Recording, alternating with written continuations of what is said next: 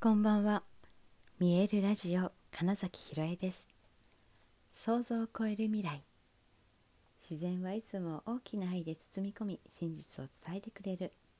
ネイチャーメッセンジャーをしております。はい、えー、改めましてこんばんは。2021年9月17日見えるラジオ始まりました。今日はえーと展示を見に行きました。えー、っと上野のあれはなんだ博物館で、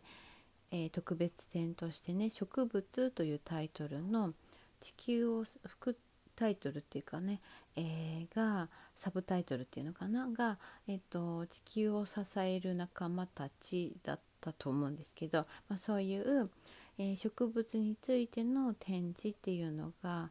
やっていて、まあ、ちょっと気になってたのをようやくね、えー、見に行けたんですけれどもね。本当にえー、っともう30億年前のね、えー、と地球がま誕生してどうやって植物が、えー、と地球を作っていったかみたいなこととかあとは本当にその植物って五感があるんですよとか、まあ、いろいろな、えー、秘密みたいなことだったり、えーと、本当に助けてくれてるんだよってことだったり反対に、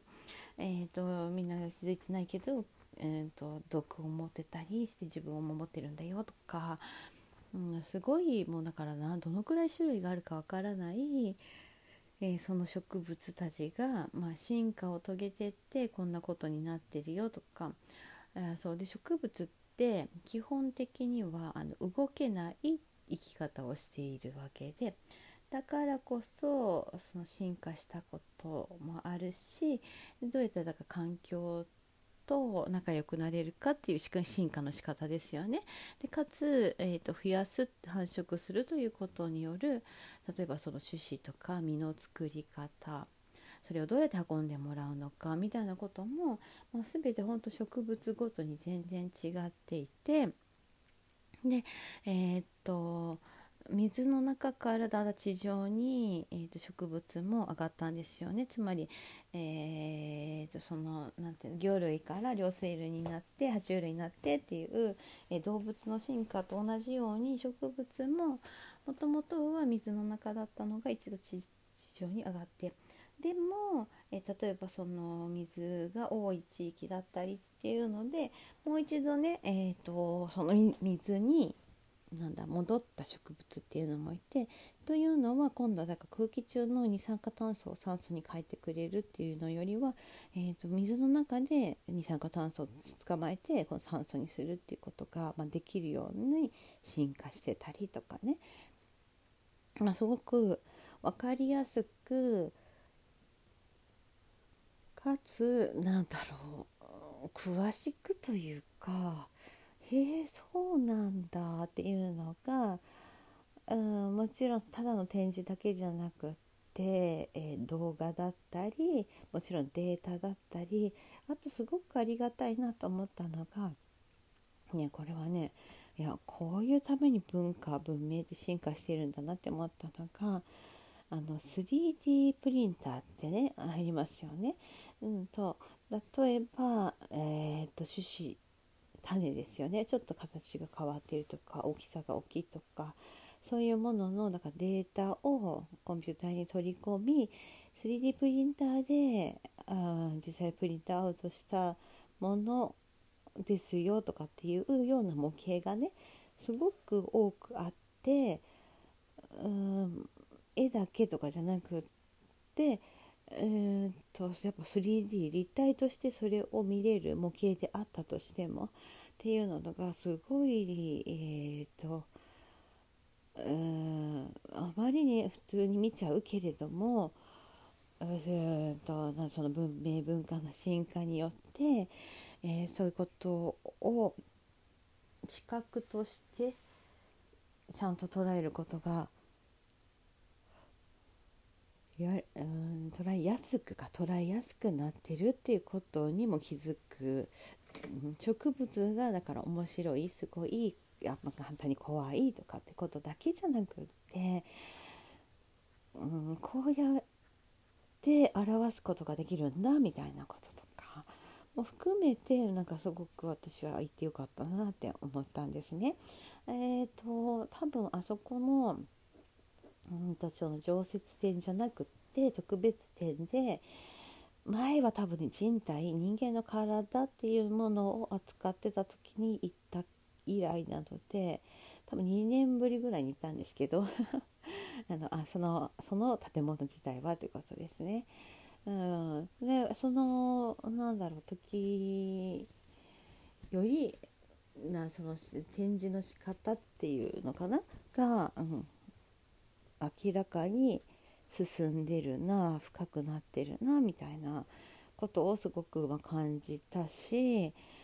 あの入場制限みたいなのしてるんですけどチケットの発売する時点で、ね、なんか平日なのにまあま人がいたし、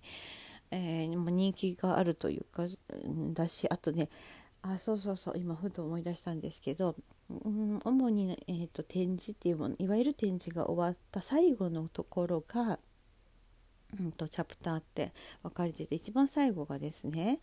えーと植物についての研究をしている人たちっていうのを1人ずつ1パネルみたいになってまとめていて、えーとまあ、ただの研究って言ってもいろいろあるわけですよねその進化についての人もいるし例えばその DNA 遺伝子についてしてる人もいるしいろいろただ単に植物と言っても例えばその農作物っていうこととについてとか本当にねジャンルがいろいろあるわけですよ。専門的な分野分けしても多分10以上に分かれると。で、えーと、かぶったりもするわけですよね。っていうのでこの人は何の研究をしているの？それはこんなこんな科学とかこんな分野に基づいてますよね。って。でなんかね最近嬉しかったことはだかなんで始めたんですか？ってやっぱきっかけと最近なんか嬉しかったことってあるんですか？みたいなこととあとその研究者になりたい人に向けてのメッセージみたいな。でもちろんこれってその子供とかうん将来どうしようかなって思っている人のためがメインかもしれないんですけど私がま見てもあへえこんなこんなことやってんだみたいなのとかあとあ何でしょう。あの細かすぎてそんなそんなことを知りたいって思うんだとか。いや面白いですよね。その目の付けどころっていうんですかね。いや人の価値観って本当面白いなってだからそれはすごく最後に、うん、いろんな研究植物についての研究をしている人たちの、まあ、顔写真がありそういうコメントがあり今研究していくことが載ってるっていうことまでの展示だったのがすごく面白かったですね。ただ単にその自然を大事にしようとかってことじゃなくって うん、あとその植物がえっ、ー、とね最初そうそう。これもね全然知らなかったと思ったんですけど一番初めにだから地球上に植物が誕生した時にはあのですねお花？フラワーですよ。お花が咲くものってなかったらしいんですよ。何億だからそこから何億年か経ってようやくお花っていうものが出てきたんですよ面白くないですか？なんかねじゃあそれまでどう増えてたのとかさそういうことをだから研究している人とかがいるわけですよ。あの苔はどうやって増えてんのとかね いや面白かったですよね。でまあ私本当にそれで、まあ、見てよかったなと思うのは結局そうやってそのお花っていうものを咲かせるような植物たちがずっといてくれたから、えー、つまり空気中に酸素というものが一定数保たれることになったわけでそのおかげでやっぱ動物、まあ、人も含めた動物っていうものが、えー、暮らせる暮らし続けることができてるわけでって思ったらいやほんと地球を守る仲間なんだな。むしろいや多分私たちがなんか植物のためにやってあげられるというよりまあもう何かいろんなことをしてもらってて感謝だなっていうことをすごく感じてで、まあ、そのだから展示見終わった後にね上野公園なのでふらっと歩くとそこここにね木々や草木があるわけですよお花を咲いてて。うんで でですねあのいつもよりやっぱりこう感謝というかそこに対して私の、まあ、ハートだったり具体的に体っていうもの物理的にね開いた状態でそこにいるのであの本当植物たちのなんだろう声というかメッセージみたいなのを今まで以上に今日はすごく受け取れたし